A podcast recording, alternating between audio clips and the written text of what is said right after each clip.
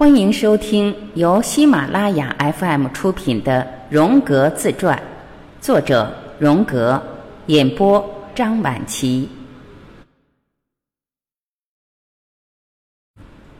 精神病治疗活动第三次播讲。两个月之后，他病愈出院了，他又能跟人谈话了。慢慢的，他明白过来，在地球上生活是必须的。他于是拼命的与这一结论及其后果进行斗争，于是他便再次被送进了精神病院。我再次到他的病室里看望他，还说着：“这一切对您不会有帮助的，您绝不可能再回到月亮上去了。”他默不作声的接受了这一事实，面无表情。这一回他在医院里待了不多久，就出院了。从此便不再抗争了。他在一所疗养院当了一段时间的护士，那里有位助理医生想与他关系融洽的相处，最后他居然举起了一支左轮手枪朝他开枪，幸好这个人只受了点轻伤，这令人惊奇。他不论走到哪里，身上都随时会带着左轮手枪。在此之前，就有人见过他带的那支枪。在我最后一次见他时，治疗结束之后，他把那支枪交给了我。我惊讶不已，问他准备用枪干什么。他平静地答道：“要是你骗我，我就会开枪打你。”在那次开枪风波平息之后，他回到了他的家乡，并结婚生子了。他一直在东部地区生活。历经了两次世界大战，还幸存了下来，旧病也始终未能复发。通过解释他的种种幻想，我们可以得出哪些结论呢？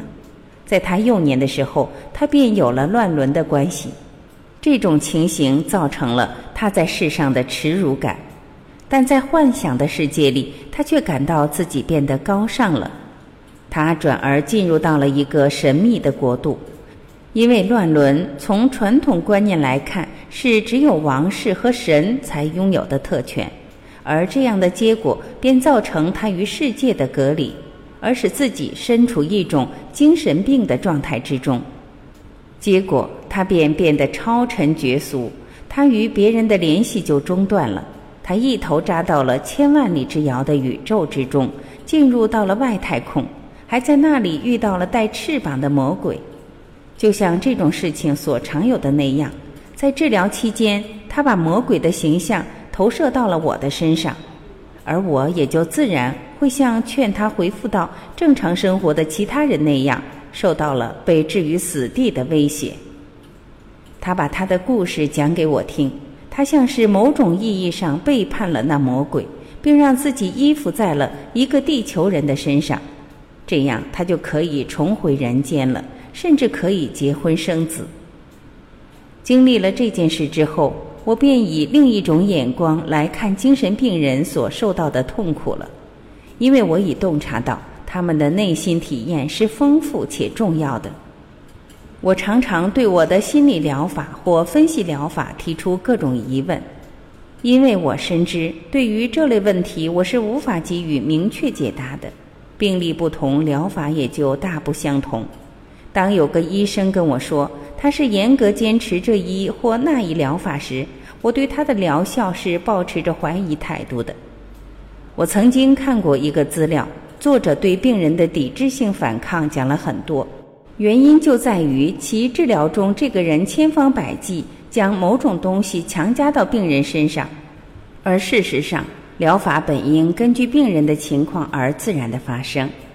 心理疗法和心理分析是因人不同的，我对每个病人都是根据病人自身的特点加以区别对待的，因为最好的解决办法往往是独特的，即使有普遍的适用法则，其适用性也要有所保留。心理学上的真理之所以为真理，就因为它可以颠倒来看。我觉得世上没有哪个药方是百用百灵的。当然，一个医生必须熟悉其所谓的种种方法，但他必须小心，谨防落进特定的一成不变的方法之中。总之，一个人对理论上的各种假设必须小心处理，虽然今天有效，而明天就未必如此了。在我的分析过程中，他们根本不会起任何作用。我是有意的这样去做的。在我看来，在与以个人身份出现的人打交道时，对待每一个病人都需要使用一种不同的语言。所以在与病人交谈时，我可能用阿德勒的语言说话，也可能用弗洛伊德的语言说话，这也是因人而异的。至关重要的一点是。我总是以一个人面对另一个人的态度来对待病人。分析是一种要有两个参加者才能进行的对话。分析者和病人四目交融，面对而坐。医生有话要问，而病人也有话要说。心理疗法的本质既然不是一种方法的应用，那么光进行精神病学方面的剖析显然是不够的。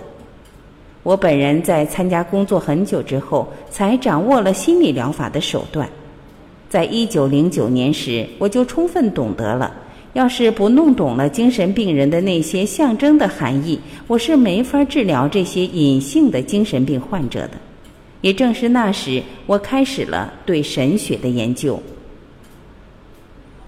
对于有教养并充满智慧的病人来说，精神病学家要懂得比专业知识更广博的学问，除了所有的理论假设外，他还必须知道促使病人发病的真正原因究竟为何。不然的话，医生只能引起病人的非必要的反感。说到底，重要的并非是一种理论是否被证实，而是病人能否了解自己是一个个人的存在。然而，要做到这一点，不参照集体性的看法，又是无法做到的。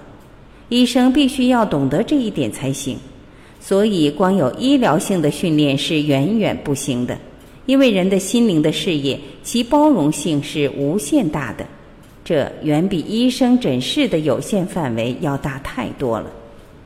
显而易见，心灵要比躯体更为复杂，且更不容易接近。它就是只有当我们意识到了它，才呈现出来的那个世界的一半。由于这种缘故，心灵并不只是一个个人的问题，而是世界性的问题。而精神病学家所要打交道的，则是整个世界。到了今天，我们可以比以往任何时候看得更真切。威胁着我们人类的那种灾难，并非来自自然界，而是来自人类自身。来自人类的心灵深处，个体或大众的，人的精神的失常就是这一危险的所在。一切取决于我们的精神是否能正常的起作用了。而心理治疗学家不但要了解病人，更重要的是还必须清楚自我。基于这一原因，分析者的分析对象就是绝对必要的条件，也就是所谓的训练性分析，也意味着。病人的治疗从医生开始，只有当医生懂得了怎样处置他自身的问题，他才能去教导病人该如何做。只有到了这地方，这名医生才过了关。在训练性分析中，医生首要的是学会认识自我并严肃对待。要是他自己无法做到这一点，那病人便不会跟他学习。病人也就丢失自己的那一部分心灵，其情形就跟医生丢掉了他自己的那一部分心灵一样。所以，对于训练分析来说，只掌握一些概念性的论述是远远不够的。精神分析对象必须能对他本人进行分析，这是他职业生活的一小部分，并非是通过那些不理解就加以背诵的方法来得以实现的。学习者在其本身的训练性分析中，如果不认识到这一点，就一定要为未来的失败付出代价。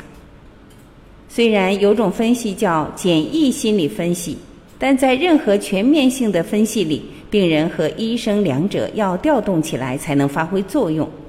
有许多病例，医生就是没有全身心的介入其中，才无法治愈病患。若病患病情严重，医生是否将自己看作是治疗的一部分，亦或装出一副权威的样子置身事外，结果是会大相径庭的。在生命处于危急关头之时，在生死存亡摆在眼前之时，拐弯抹角地进行一些门面的修饰是没有什么用的。这种时刻，医生的整个人都要投入其中。医生在任何时候均必须对自己、对病人所做出反应的方式加以认真对待，因为我们并不只对我们的意识做出反应，还要不断地自问。我们的潜意识将是如何看待这种情境的呢？他必须就像我们小心谨慎地对待病人那样观察我们自己的梦境，否则整个的治疗就会出现问题。我在下面举的这个例子就能很好的说明这一点。我有过一个病人，是个十分聪慧的女子，因为各种原因，她引起了我的不信任感。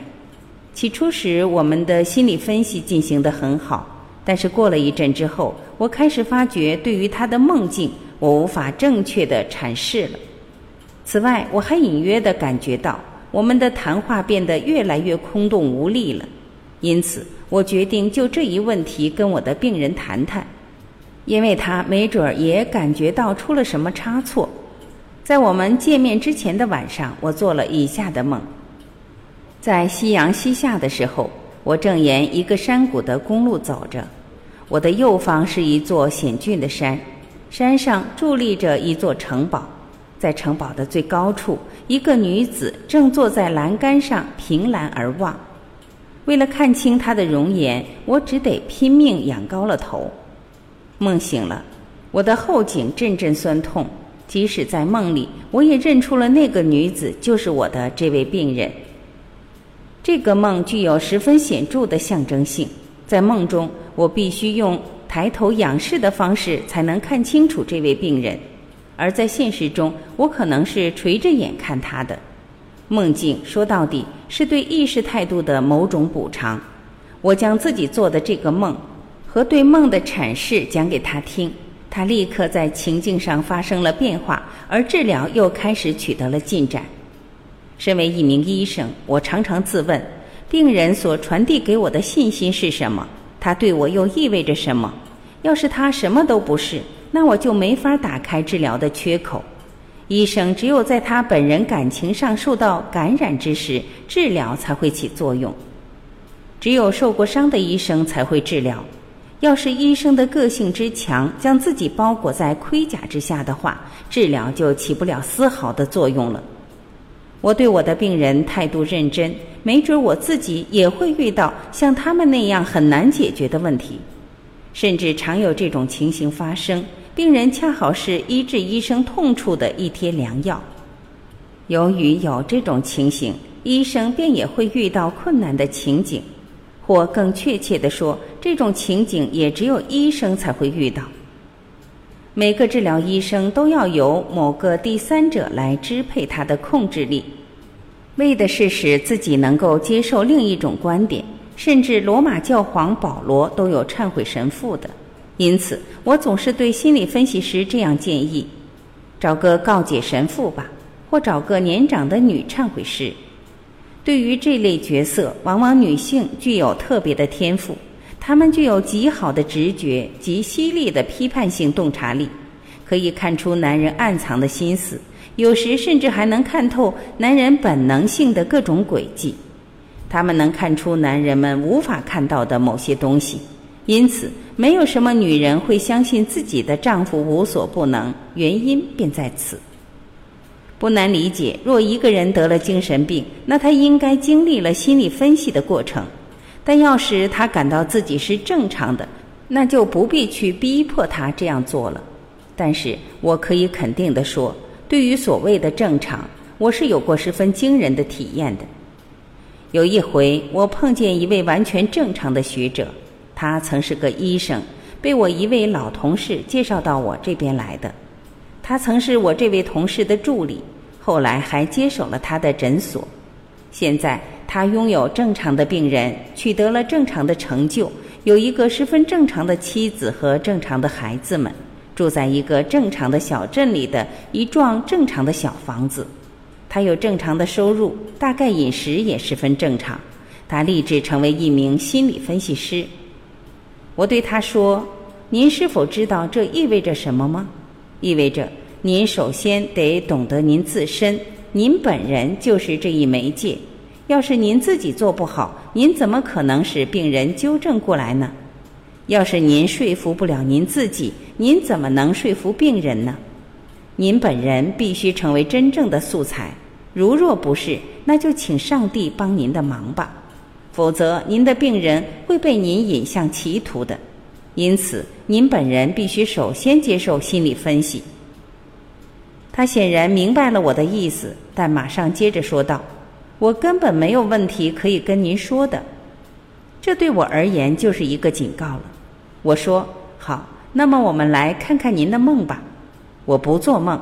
他接着说道：“您很快就会有梦的。”我回答道。任何别的人都会在那天晚上做梦的，但是他却无法回想起自己的梦，而这种情形持续了大约两个星期，而我则开始感到气愤。最后，他终于做了一个记忆真切的梦，他梦到自己坐火车去旅行，这火车行驶了两个小时，停靠在了某个城市的车站，他并不知道是哪里，所以他迫切想了解这个地方。便动身向市中心走去，在城市的中心，他见到了一座中世纪的建筑，大概就是市政厅吧。想着，他便走了进去。他顺着长长的走廊随意走着，一些很漂亮的房子映入他的眼帘。房子的四壁悬挂着古画和手工精美的地毯，到处都摆放着贵重的古董。突然间，他感觉天色已经暗了。太阳也下山了，他想着，我得马上赶回到火车站去。就在这时候，他发现自己已经迷路了，竟然找不到大门的出口。他有些吃惊的慌乱了起来，同时他还发觉，在这座建筑物里，他竟连一个人影也没有见到过。他觉得十分不安，赶紧加快了脚步，希望能见到一个人，但他却仍然没有见到任何人。此时，他终于见到了一扇大门，便松了口气，想着，这就是出口了。他把门打开，却发现自己又撞进了一个更巨大的房间里。这个房间又大又黑，他根本都看不到对面的墙壁。他恐慌极了，飞跑着横穿过这间空无一物的大房间，想着没准在房间的另一头会找到出口。这时候。就在房间的正中间，他发现了一个白色的东西。他走近了，才看出这是一个大概两岁的痴呆小孩。这小孩坐在周围沾满屎尿的尿壶上，他大声叫喊着，梦就醒了。醒来后，他还是心里砰砰直跳。我全然清楚了，这是一个隐性的精神病患者。我不得不承认，当我竭力把他引出这一梦境的时候，我周身也冒汗了。我只得显示出轻松的神态来给他做解答，而尽力掩饰一些有害的细节部分。其实这个梦大致是这种暗示：他动身前往苏黎世，然而他在那里只待了不长的时间。那房间中央的痴呆孩童就是他自己两岁时的模样。在小孩子方面，这种肮脏的行为是有点不寻常，但还是有可能的。孩子很可能对自己的屎尿发生兴趣，因为屎尿是有色有味的。尤其是一个在城市里长大，并且平时家教很严的孩子，就容易发生类似的事情。但是这个做梦者及这位医生却已经是成人，而并非是孩童了，因此。在房间中央的梦的意象是一种恶毒的象征。当他将这个梦境说给我听的时候，我就意识到他的正常其实就是对这种情形的补偿。在关键时刻，我救了他，因为这位隐性的精神病患者只差那么一丁点就要发病，这是一定要加以阻止的。最终，在他的梦境的帮助下，我成功的结束这种训练性分析。我们对能这样结束训练都十分满意。我没有让他知道我的诊断结果，不过他应该还是有所意识的。他已处极大的恐慌边缘，因为在他的又一个梦境中，他被一个可怕的疯子追赶着，他十分害怕。在这之后，他就回了老家。从此以后，他再也不敢去惊扰那潜意识了。他那显著的正常性正反映出一种不会再发展，但是会在与潜意识的对抗中遭到失败的人格。这些隐性的精神病患者是心理分析师最不受欢迎的人，因为他们不好辨别，因而对梦境的分析能力就显得至关重要了。有鉴于此，我们得谈谈由外行来进行心理分析的问题了。我非常赞同由非专业医学背景的人来研究心理疗法并施行这种疗法，但对于那些隐性的精神病人，可能会存在犯重大错误的危险，因此我虽然赞同让外行者来完成分析工作，但建议有职业性医师在旁指导。只要外行者觉察出甚至最细微的不确定，他都应该咨询其指导者。就连医生要确认并处置一个隐性精神分裂症患者也是十分困难的，因此外行者就更加难以分辨了。但我曾经不止一次的发现，有些多年从事心理分析治疗，并曾对自己进行过心理分析的外行者，却都是十分出色的完成了自己的工作的，而且也不可能有这么多的专业医生从事心理分析。从事这种工作，必须要进行长期的专业训练，而且还要有相当广博的知识才行，而这种人才又是少之又少的。医生与病人之间，尤其是当病人方面发生移情，或医生与病人在潜意识方面有些地方达成认同的时候，这时便会导致灵学现象发生。我曾经多次遇到过这种情况，令我尤为印象深刻的是这个病例。这位患者曾是被我治疗了的精神抑郁的病患，他病愈后就回家了，还结了婚。但我对他的那位妻子却没有丝毫的好感。我第一次见到他时，就产生了某种不悦的感觉。她丈夫对我十分感激，不过我能感觉出我成了他的眼中钉。原因是我对她丈夫提供了帮助。往往有这种情形出现：有些妻子并不真心爱自己的丈夫，他们心存妒忌，甚至希望破坏其丈夫与他人的关系。他们希望丈夫完全属于自己，因为他们并不真正属于自己的丈夫，而这一切的症结就是因为没有爱情。这位妻子的态度给这位病人造成了压力，他无力承受这巨大的负担。